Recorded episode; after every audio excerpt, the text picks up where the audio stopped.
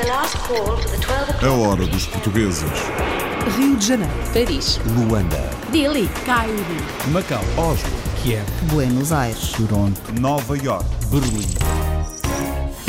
Portuguese Kids. Os miúdos cresceram, mas ficaram com o nome do grupo que tanto sucesso faz entre os norte-americanos. Portuguese Kids, um grupo humorístico de descendência açoriana que começou por produzir sketches online e somam já 10 milhões de visualizações e enchem casas por todos os Estados Unidos com as suas atuações. 10 milhões de visualizações online para o grupo humorístico Portuguese Kids, que agora enche salas de espetáculo.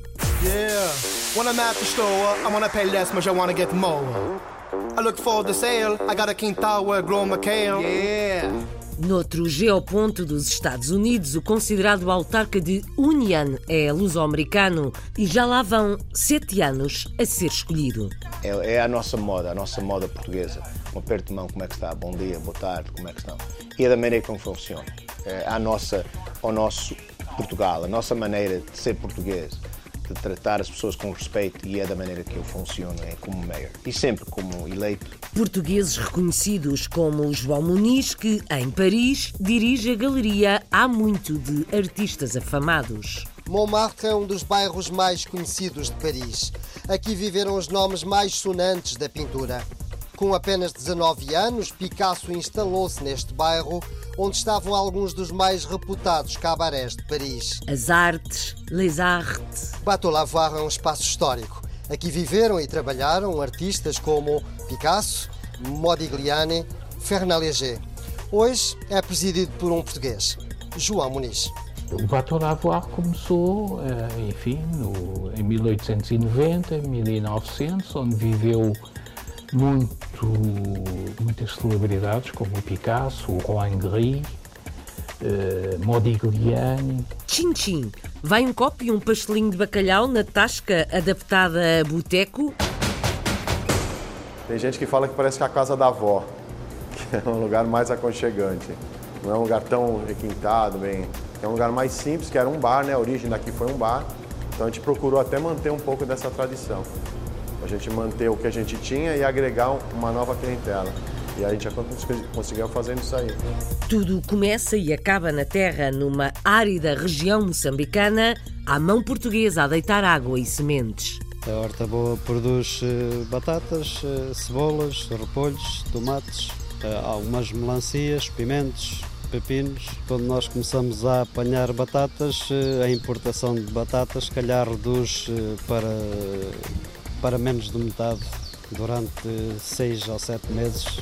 Os portugueses aproveitam a terra moçambicana e, em troca, erguem paredes. Numa localidade eh, fizemos uma escola, temos a construir hum, uma maternidade, construímos uma casa para professores.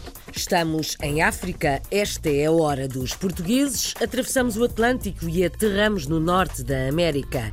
Olhamos para o alto e, lá alto, muitos telhados são obra dos portugueses. Manuel da Costa. Nós especializamos em prédios altos eh, e complicados e por isso você basta olhar a toda a volta e ver co- condomínios, nós temos feito muitos desses. Hum, este cheirinho no ar cheira-me a frango na brasa. Em Goa, na Índia, antigo território ultramarino onde há pouco chegou a churrasqueira do Lionel Silva. Primeiro mês que eu estava aberto, vinham uns locais ou indianos, eles queriam mais picante, mais picante. E eu tinha, cheguei ao ponto de dizer, "Olha, se eu meter mais picante, vai, vai perder o sabor da carne e do sabor que o frango português deve ter. Agora passamos ao grande ecrã, mas para uma curta, uma curta-metragem cheia de prémios em que a protagonista é Maria de Lima, a atriz portuguesa, com certeza. No filme interpreta a Rainha Catarina de Aragão, a primeira mulher de Henrique VIII, uma figura histórica que a fascina e que este filme aborda de uma maneira diferente. This is the last call for the 12 o'clock British Airways flight VA412 Olhamos para o céu em Toronto, no Canadá. Baixamos um pouco o olhar e lá estão os telhados da empresa de construção civil que Manuel da Costa fundou depois de ter feito uma grande caminhada. Era rapazinho quando começou operário em terras minhotas de Castelo de Veiga. Hoje em dia não esquece os tempos difíceis que passou, por isso dedica especial atenção aos que começam nova vida fora de portas. Estudou e chegou bem alto. Pedro Rodrigues. Desde os anos 50 que a indústria da construção é uma das mais dinâmicas e competitivas em Toronto, onde os arranha-céus parecem se multiplicar todos os anos. Desde que aqui se instalaram, nos finais dos anos 50, os imigrantes portugueses têm tido um papel central na construção desta cidade, como trabalhadores, pequenos empreendedores e, mais recentemente, em posições de influência em grandes sindicatos e empresas líderes em diferentes setores desta indústria. Uma dessas empresas é Vienna Roofing, especializada na construção de telhados em grandes estruturas, da qual é presidente Manuel da Costa. O Viana Roofing já existe há 31 anos. Nós especializamos em prédios altos eh, e complicados e por isso você basta olhar a toda a volta e ver condomínios, nós temos feito muitos desses. O management da companhia, não é, que é composto por eh, sete ou oito indivíduos, um, estamos lá para guiar, uh, guiar o trabalhador lá fora e para pôr as condições que, que, fazem falta para eles trabalhar. Mas ao fim e ao cabo, sem o sofrimento e o sacrifício que eles fazem lá fora, uh, nenhuma companhia tem sucesso e o Viana Roofing não é diferente. Para mim, o trabalhador de sempre foi a coisa principal. E um trabalhador que não é treinado, que não, é, que não, que não, que, que não tem condições para trabalhar como deve ser, não faz o trabalho como deve ser. Uma das coisas que, que acontece nesta indústria é que nunca há pessoal que chegue para trabalhar. Há sempre falta de mão de obra. É uma das indústrias que tem abusado um pouco o trabalhador, porque era aquele trabalhador que vinha de Portugal, pouco educado, mas com as mãos calejadas. Agora, com a crise que houve, que houve em Portugal, vieram muitos para cá. Para a minha empresa vieram para aí 20 famílias.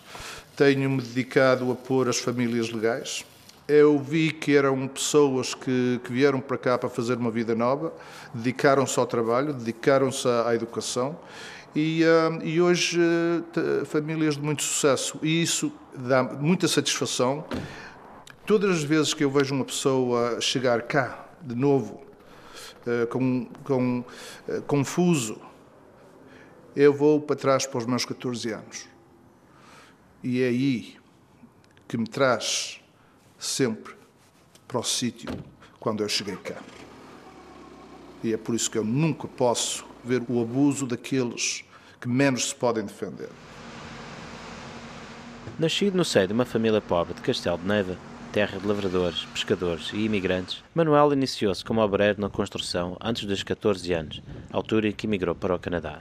Aqui, Manuel juntou-se ao vasto número de portugueses a trabalhar nas obras mas ao contrário da maioria dos seus compatriotas, Manuel soube conciliar o trabalho com os estudos e a arquitetura que lhe permitiram subir a patamares mais elevados desta indústria.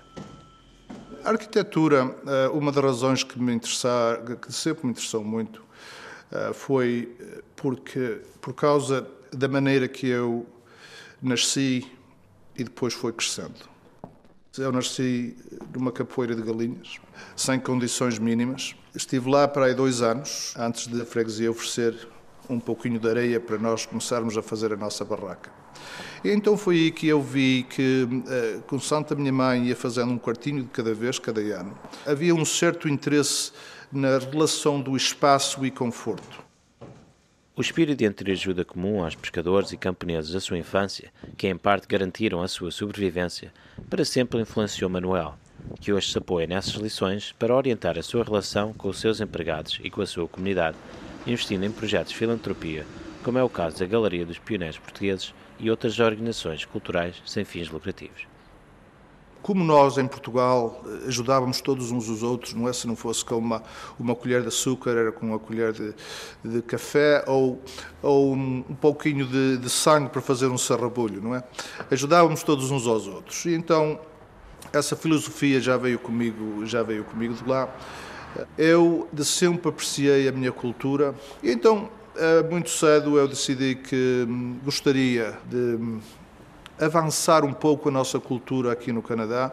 Se não há uma voz aqui ou ali ou acolá que diga nós podemos melhor, nós temos melhor, nós merecemos melhor, nunca se faz nada. Do céu descemos à terra a sul. Lá, onde a chuva não chega, em Moçambique, os portugueses meteram mãos à terra e fizeram a Horta Boa, empresa de produção de hortícolas que faltam no país. Moçambique manda vir muito do que come da África do Sul, mas agora tem uma boa horta. O hortelão Rui Ramos, sócio-gerente, conversou no campo com a Lucinda Gomes. Numa das regiões de Moçambique que está a ser devastada pela seca, a pior das últimas três décadas, resultante do fenómeno El Niño, encontramos a Horta Boa, explorada por um grupo de imigrantes portugueses que trabalham a terra para alimentar o mercado da província e cidade de Maputo. Da terra aos mercados, a Horta Boa é um exemplo de que, quando há vontade e muito empenho, os sonhos se tornam realidade. São hortícolas e outros produtos alimentares básicos produzidos pela Horta Boa, uma sociedade de agropecuária implantada há oito anos no distrito da Moamba. Chegámos à conclusão que havia uma lacuna grande na produção de, de hortícolas em Moçambique e pensámos em desenvolver este projeto agrícola da agropecuária. Os primeiros dois contentores que nós importámos com algumas ferramentas tivemos que capinar tudo à mão, desmatar à mão porque não havia espaço nenhum desmatado. Começámos por pôr animais também. Uh, o nosso objetivo é fazer hortícolas. A região da Moamba chegou a ser considerado o celeiro da província de Maputo. Atualmente, o mercado de Maputo é dependente do que é produzido na África do Sul no que aos produtos básicos diz respeito. É nesta realidade que a Horta Boa trabalha para que Moçambique reduza a importação de hortícolas e de carne bovina da vizinha África do Sul. A importância que este projeto tem, por exemplo, na altura das batatas, quando nós começamos a apanhar batatas, eh, a importação de batatas, calhar, reduz eh, para, para menos de metade durante seis ou sete meses a Horta Boa produz eh, batatas, eh, cebolas, repolhos, tomates, eh, algumas melancias, pimentos, pepinos. E como exemplo de boas práticas, a Horta Boa tem na responsabilidade social uma aposta séria para ajudar as comunidades. E a nível social da, da comunidade toda, nós numa localidade fizemos uma escola, temos a construir um, uma maternidade, construímos uma casa para professores eh, e nós a nossa aquilo que nos comprometemos é enquanto nós a empresa trabalhar todos os anos vamos apoiando sempre as populações com algumas necessidades. Para o futuro há grandes projetos na manga. Vamos montar o processo de, da desmancha dos animais e para, para fazer a embalagem em vácuo e vender ao público. Uh, temos outro projeto que, que estamos em manga, que é fazer uh, armazenagem de frio.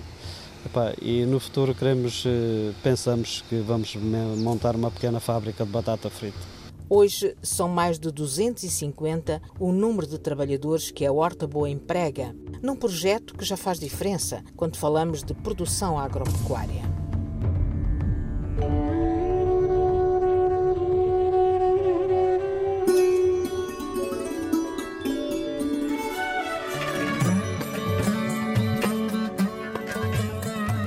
Mexemos na terra, por isso passamos à mesa. Vamos a um frango de churrasco à portuguesa com Lionel Silva, na terra do Caril e das mil especiarias, na Aline de Souza.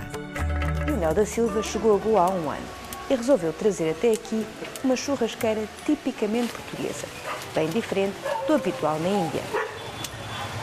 Da forma como nós preparamos com o carvão, eles, eles normalmente eles metem eles metem o frango inteiro, metem as massalas, as especiarias típicas deles. Eu utilizo especiarias de Portugal, eu trago o piripiri e a receita, a receita que normalmente utilizamos para o frango, até o próprio marinado. Eh, eles não marinam eh, o frango como nós marinamos, tipo 24 horas antes, Em Portugal normalmente utilizamos uh, o vinho ou cerveja. Eu aqui utilizo a cerveja para marinar. E eles até acham estranho como é que eu utilizo cerveja para marinar o frango. É algo novidade para eles e algo muito português. O nosso picante é diferente. O nosso, o nosso picante tem mais a ver com, sabor. Não é o, aquele picante da, da, da boca ficar a arder. Eles, tipo, uh, uh, primeiro mês que eu estava aberto, vinham os locais ou indianos, eles queriam mais picante, mais picante. E eu, tinha, eu cheguei ao ponto de dizer, se eu meter mais picante, vai, vai perder o sabor da carne e do sabor que o frango português deve ter. Venho aqui a Goa desde os anos 60 e gosto de comida condimentada, mas este restaurante é uma boa alternativa, especialmente para os turistas ou aqueles que não aguentam o picante. O frango é mesmo muito saboroso. É realmente delicioso. Numa das idas a Portugal, Lionel teve uma outra ideia. Esta ideia até surgiu que, hum, através da minha namorada, que é austríaca. Nós fomos passar férias a Portugal e, uh, e, ela viu uma tia minha de 80 anos ainda a construir isto uh, manualmente. E ela achou boa ideia e, uh, e, e, teve a ideia de trazer para Goa. Disse: Olha, isto em Goa é capaz de ter sucesso, porque é, é tradicional e é, é nosso, nosso artesanato, não é? A família não ficaria completa sem um cão com um nome bem português. Vasco da Gama. Tendo a praia, tendo os locais são impecáveis, são muito, ainda por cima, quando eu falo com os locais e digo que sou português, eles têm sempre qualquer coisa para dizer. Sinto-me em casa, sinto energia portuguesa aqui e, e, e, com, e, com, a forma que eles recebem e que falam comigo, é, sinto-me sinto bem. Até uma vez houve um senhor, ele virou-se para mim ainda bem que você está a fazer este churrasco e because you keep you keep the tradition alive. Isso para mim uh, conta muito, conta muito. Dá-me mais motivação. A churrasqueira Patrão partilha o espaço com a pastelaria nata, levando assim aos goeses os sabores da nossa tradição. Um cão chamado Vasco da Gama, em Goa.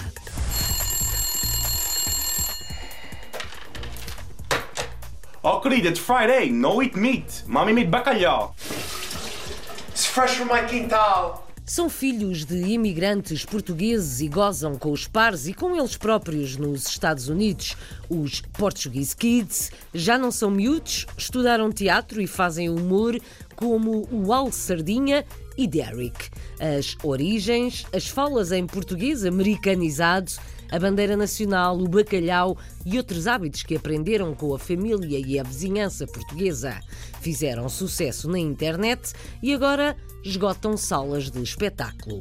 O Nelson Ponta Garça foi ver e dá a ouvir. Yeah. Yeah.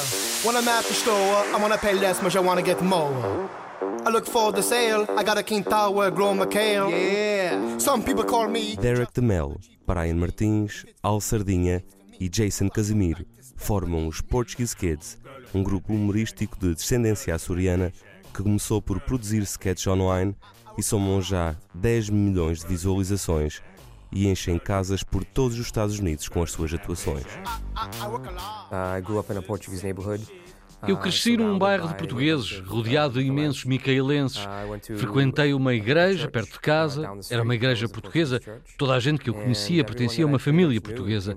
Na verdade, fomos envolvidos na cultura portuguesa desde o início. Desde o princípio que os Portuguese Kids focam a sua temática humorística nas mais variadas situações familiares da tradicional família portuguesa, mas a residir nos Estados Unidos da América. O nosso primeiro espetáculo foi em 2004. Foi dois ou três meses depois de eu e o Derek nos formarmos em teatro de improvisação. Estávamos prontos a colocar em prática tudo o que tínhamos aprendido. Queríamos fazer o nosso próprio espetáculo, mostrar às pessoas as nossas capacidades de representação. Uma vez estávamos a fazer um espetáculo, estávamos a fazer uma cena numa igreja e ainda nem tínhamos começado, e alguém gritou da plateia: Não se devia fazer pouco de Jesus. Lembras-te desta? Nós ainda nem tínhamos dito nada e não estávamos a fazer pouco de Jesus. É a reação das pessoas. Acho que, em geral, os portugueses, culturalmente, somos muito protetores de nós mesmos e da nossa cultura. Existem muitos casos em que os mais novos têm uma boa relação com a família, então levam a família aos nossos espetáculos e acaba por se tornar num fenómeno de diferentes gerações reunidas. Dá para ver o pai, o filho, o neto, estão todos reunidos à mesa a divertirem-se. Isso acontece muitas vezes. O facto do grupo ter conseguido alcançar uma audiência de milhares de jovens representa um sucesso no que toca à aproximação dos mais jovens à comunidade e à sua prosperidade. We want to, I think, kind of put Portuguese culture on the map. Nós queremos colocar a cultura portuguesa no mapa, numa escala maior. Na comunidade portuguesa temos um grande orgulho. Nós adoramos as nossas tradições, a nossa comida, a nossa música e as festividades. Mas eu penso que o que nós queremos mostrar é que os portugueses neste país contribuem para coisas exteriores à sua própria comunidade. Eu penso que nós podemos ser o tipo de pessoas, podemos não ser nós a fazer isso, mas inspiramos a próxima geração a fazer isso. E se conseguirmos isso, seria perfeito. Maybe not do it ourselves, but inspire the next generation to want to do that. And if that's what we can accomplish, then that would be great.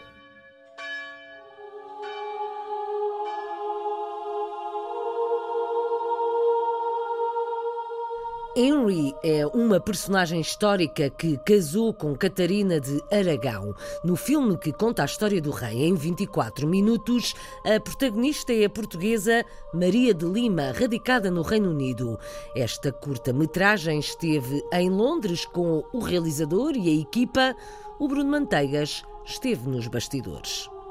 No filme interpreta a rainha Catarina de Aragão, a primeira mulher de Henrique VIII, uma figura histórica que a fascina e que este filme aborda de uma maneira diferente. Pareceu uma visão completamente diferente e ao mesmo tempo muito íntima da, da relação uh, do Henrique com a Catarina e com a Ana. Uh, e com os filhos que ela acabou por perder. Até agora, o filme já foi selecionado para três festivais internacionais, ao todo, acumulou já 11 prémios. É um reconhecimento pelo excelente trabalho que criamos, todas as pessoas envolvidas, desde obviamente Ian Hendrick, que escreveu e realizou, a interpretação de Maria de Lima, juntamente com Fleur Kitt, Sebastian Street e George Johnston. O eh, elenco foi brilhante, a fotografia ganhou prémios. Tivemos muita sorte, correu excepcionalmente bem.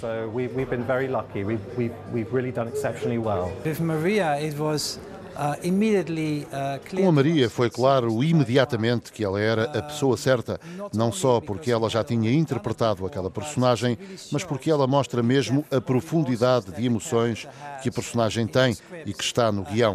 E ela cumpre. No filme, ela é mesmo a Catarina de Aragão. Sente-se a presença dela. Apesar de ter já uma carreira estabelecida, não só no cinema, mas também no teatro e na televisão, Maria de Lima olha para todos os trabalhos como uma oportunidade para crescer como atriz. Eu não ligo muito uh, se é curta, se é longa, se é. Uh, para mim isso é, é irrelevante. O, o importante uh, para mim sempre foi uh, o interesse do projeto em si, o peso do projeto, o personagem, se me interessa ou não, uh, o, o, o, trabalho. Uh, os colegas, os outros atores, com, no fundo a equipa, o realizador, não, digamos que não meço o meu trabalho pelo comprimento, vá. se quiseres, mas sim pela qualidade. Eu tinha estudado teatro aqui em Londres e voltei a Londres para fazer uma pós-graduação. O meu plano não era ficar cá, uh, só que fui tendo trabalho. Os projetos, os convites foram aparecendo e eu fui ficando. Uh, confesso que também a minha paixão pelo teatro contribuiu muito para eu, digamos, uh, ter, ter ido indo ficando, porque na altura em Portugal era complicado fazer teatro e, e aqui, obviamente, tive muito mais oportunidades.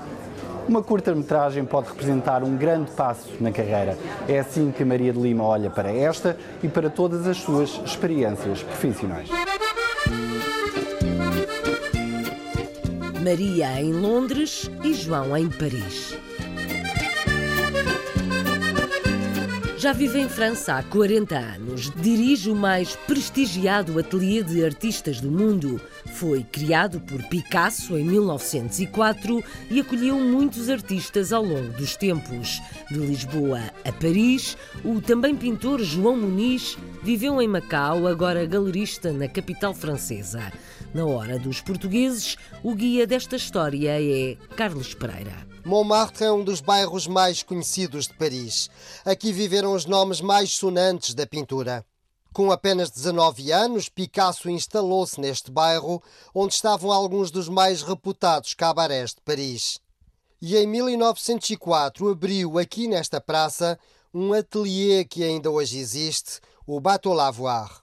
Bateau Lavoir é um espaço histórico. Aqui viveram e trabalharam artistas como Picasso, Modigliani, Fernand Léger. Hoje é presidido por um português, João Muniz. O Bateau Lavoir começou, eh, enfim, no, em 1890, 1900, onde viveu muito, muitas celebridades como o Picasso, o Rohan Gris, eh, Modigliani, Van Dogen. Foi destruído pelo um fogo nos anos 70, foi reconstruído e fizeram-se novos ateliês e esses ateliês foram atribuídos pelo Ministério da Cultura e pela Ville de Paris, pela cidade de Paris. João Muniz tem uma carreira invejável. Expôs em vários países e está representado em coleções do mundo inteiro. Nascido em Lisboa, onde estudou Belas Artes, chegou a Paris em 1976, mas sempre guardou uma relação com Portugal. Recentemente foi convidado para ser curador de uma galeria de arte no Algarve. Os pintores portugueses em França, à parte um ou dois, sinceramente, são pouco conhecidos. São pouco conhecidos. Eh, não sei porquê, mas eh, ou sei, mas eh, são coisas muito profundas, porque é que nós vivendo cá em, em Paris somos tão pouco reconhecidos ou então não sabemos fazer o necessário para estarmos mais dentro de certos ângulos, certos poentes de, de, de ou de, de aceitação ou de comercialização, não tem nada a ver com a força do dinheiro que faz que a pintura seja vendida ou não seja vendida.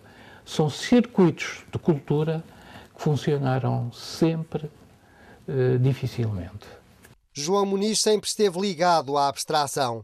Fez uma importante exposição monocromática na Fundação Carlos Gulbenkian, mas tem-se aproximado da École de Paris e volta pouco a pouco à cor. Fiz um trabalho enorme em Macau, como bolseiro da Fundação Oriente, e trabalhei o papel, não é?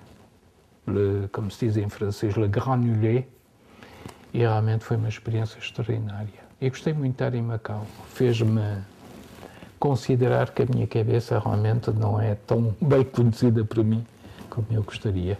Mestre João Muniz considera que a pintura é uma aventura extraordinária e que começar um quadro é uma experiência magnífica.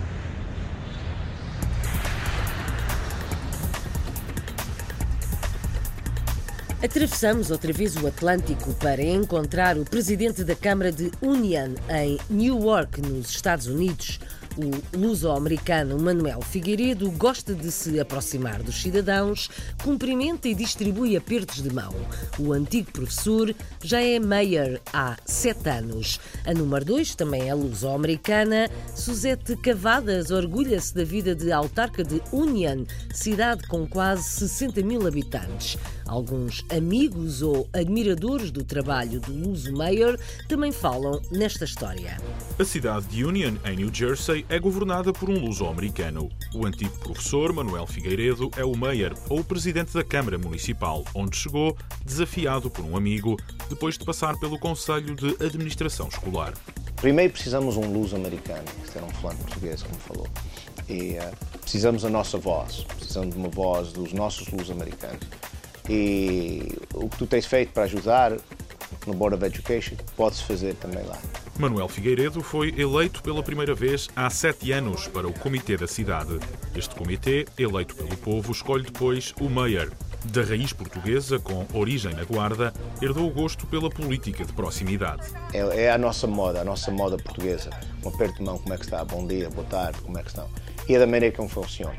É a nossa, ao nosso Portugal, a nossa maneira de ser português, de tratar as pessoas com respeito e é da maneira que eu funciono, é como mayor. E sempre como eleito e como professor. O contacto com as forças vivas de Union é algo de que não abdica. A compra de novo equipamento para os bombeiros foi ponto aprovado na reunião de Câmara, onde também esteve a vice-presidente, igualmente luso-americana. Fantástico. Ele é uma pessoa muito simpática. Se tem algum assunto, alguma dúvida, ele é a primeira pessoa que eu chamo para, para falar e, e ver como é que a gente vai resolver o assunto. Ela sempre me disse: Mayor, eu estou aqui para te ajudar e eu também Estou sempre à espera do apoio dela e ela está sempre pronta para ajudar no que for preciso e apoiar, para chegarmos àquelas, àquelas coisas que precisamos fazer para o bem dos residentes aqui de, de, da nossa cidade. Se tudo correr de feição, Suzete Cavadas deverá suceder a Manuel Figueiredo como mayor da cidade. Para já, o atual presidente conta com nota positiva da população. É, é uma pessoa uh, uh, espetacular. Eh, enfim, é uma pessoa que os, os residentes eh, daqui de Union e particularmente a comunidade se pode prezar de ter um, um, um, tanto um político, neste caso o Presidente da Câmara, o Mayor. He's an excellent mayor. He's very conscientious of education. He's very conscientious of the residents of the township. He uh, tries to um, accommodate all the residents. Outra curiosidade sobre o Executivo Municipal de Union, uma cidade com cerca de 57 mil habitantes, é que os eleitos desempenham os cargos em part-time. Em Union, a receita do sucesso na gestão da cidade tem condimentos portugueses. O presidente e a vice-presidente da Câmara são luso-americanos. O resultado final parece agradar aos habitantes. A hora dos portugueses em Union, New Jersey. This is the last call for the 12 o'clock British Airways flight VA412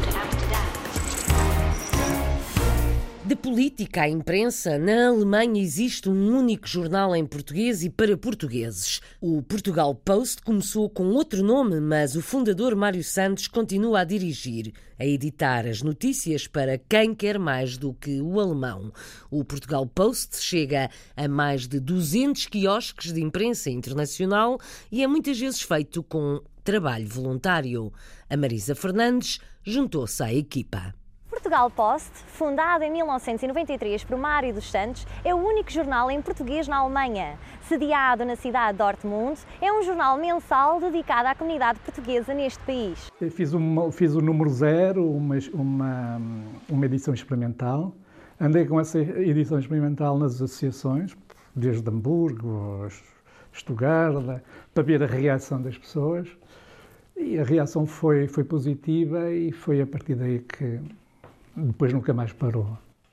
Correio de Portugal porque era, eh, enfim, era o correio, as pessoas recebiam em casa porque aqui uh, vender um jornal em língua portuguesa ou não dá para colocar em todos os quiosques nas ruas, porque nem, nem em todos os sítios moram portuguesas. É? A comunidade é pequena, está dispersa e as pessoas recebiam um jornal, logo era correio em casa de quem? De Portugal. E, entretanto, em 99, porque havia a evolução natural da comunidade, não é? Com os lusodescendentes, hum, enfim, outros interesses de leitura, de informação, e eu mudei o nome uh, para Portugal Post. Hoje é o único jornal português, em língua portuguesa, a circular na Alemanha. Hum, é o único, não há outro. Aposta em termos de informação na, na vida da comunidade, no que acontece. Damos eh, muita importância às questões culturais. Não, não descuramos a questão que é importante, que é a informação social, porque a língua alemã é uma, é uma, uma língua difícil e para as pessoas decifrarem uh, enfim, as leis, o, o, sistema, etc. Apostamos uh, uh, na ida do jornal para as escolas, com duas páginas dedicadas a, às atividades escolares. Os jovens alunos escrevem no jornal. Está disponível na, nas, nos quiosques onde se vende imprensa internacional. Eu suponho que são mais de 200 e tal quiosques aqui na Alemanha, desde, desde o Mar Báltico a, aos, pré-Alpes. É onde nós temos leitores, nós temos, eh, e eu, eu conheço, graças ao jornal, eu conheço, uh, estudei-me também a, a nível pessoal uma experiência muito grande, que é quase impagável, que é o conhecimento da, da própria comunidade. Ao fim e ao cabo, é um jornal que, que, que, que sobrevive como os outros jornais todos, é publicidade de leitores. Que se não fosse o esforço, aliás, o esforço não apenas meu, convém dizer, isto é importantíssimo, é que o jornal, eh, portanto, é escrito por muita gente e, e, de forma voluntariosa. Se não fosse também essa gente, o jornal não, não existia. Quer dizer, eu bem, dou a cara, mas há muita gente que ajuda o jornal. E estou muito grato por isso. Chegou a hora de conhecer a Casa do Bolinho de Bacalhau em São Paulo. Chamam bolinhos aos nossos pastéis, mas nesta tasca ou boteco também há alheiras ou salada de bacalhau com receita da avó. Avó de João Batista Marques. Vamos aos petiscos com Pietro Serzuzimo. Novamente um tatuapé, na esquina da rua Coelho Lisboa, nome sugestivo, encontra-se a Casa do Bolinho de Bacalhau, uma mistura de boteco brasileiro com restaurante português. Conhecido pelo seu ambiente familiar e principalmente pela sua especialidade, o bolinho de bacalhau. Tem gente que fala que parece que é a casa da avó, que é um lugar mais aconchegante. Não é um lugar tão requintado, bem. É um lugar mais simples, que era um bar, né? A origem daqui foi um bar. Então a gente procurou até manter um pouco dessa tradição. A gente manter o que a gente tinha e agregar uma nova clientela. E a gente conseguiu fazendo isso aí através desses anos todos de trabalho, a gente conseguiu agregar as duas clientelas. Na verdade, eu já trabalhava com padaria com meu pai, depois nós montamos um bar, e depois do bar nós começamos a vender bolinho de bacalhau, via que tinha boa aceitação aos produtos portugueses. Aí nós reformamos, aí eu comecei a trabalhar mais com a gastronomia portuguesa.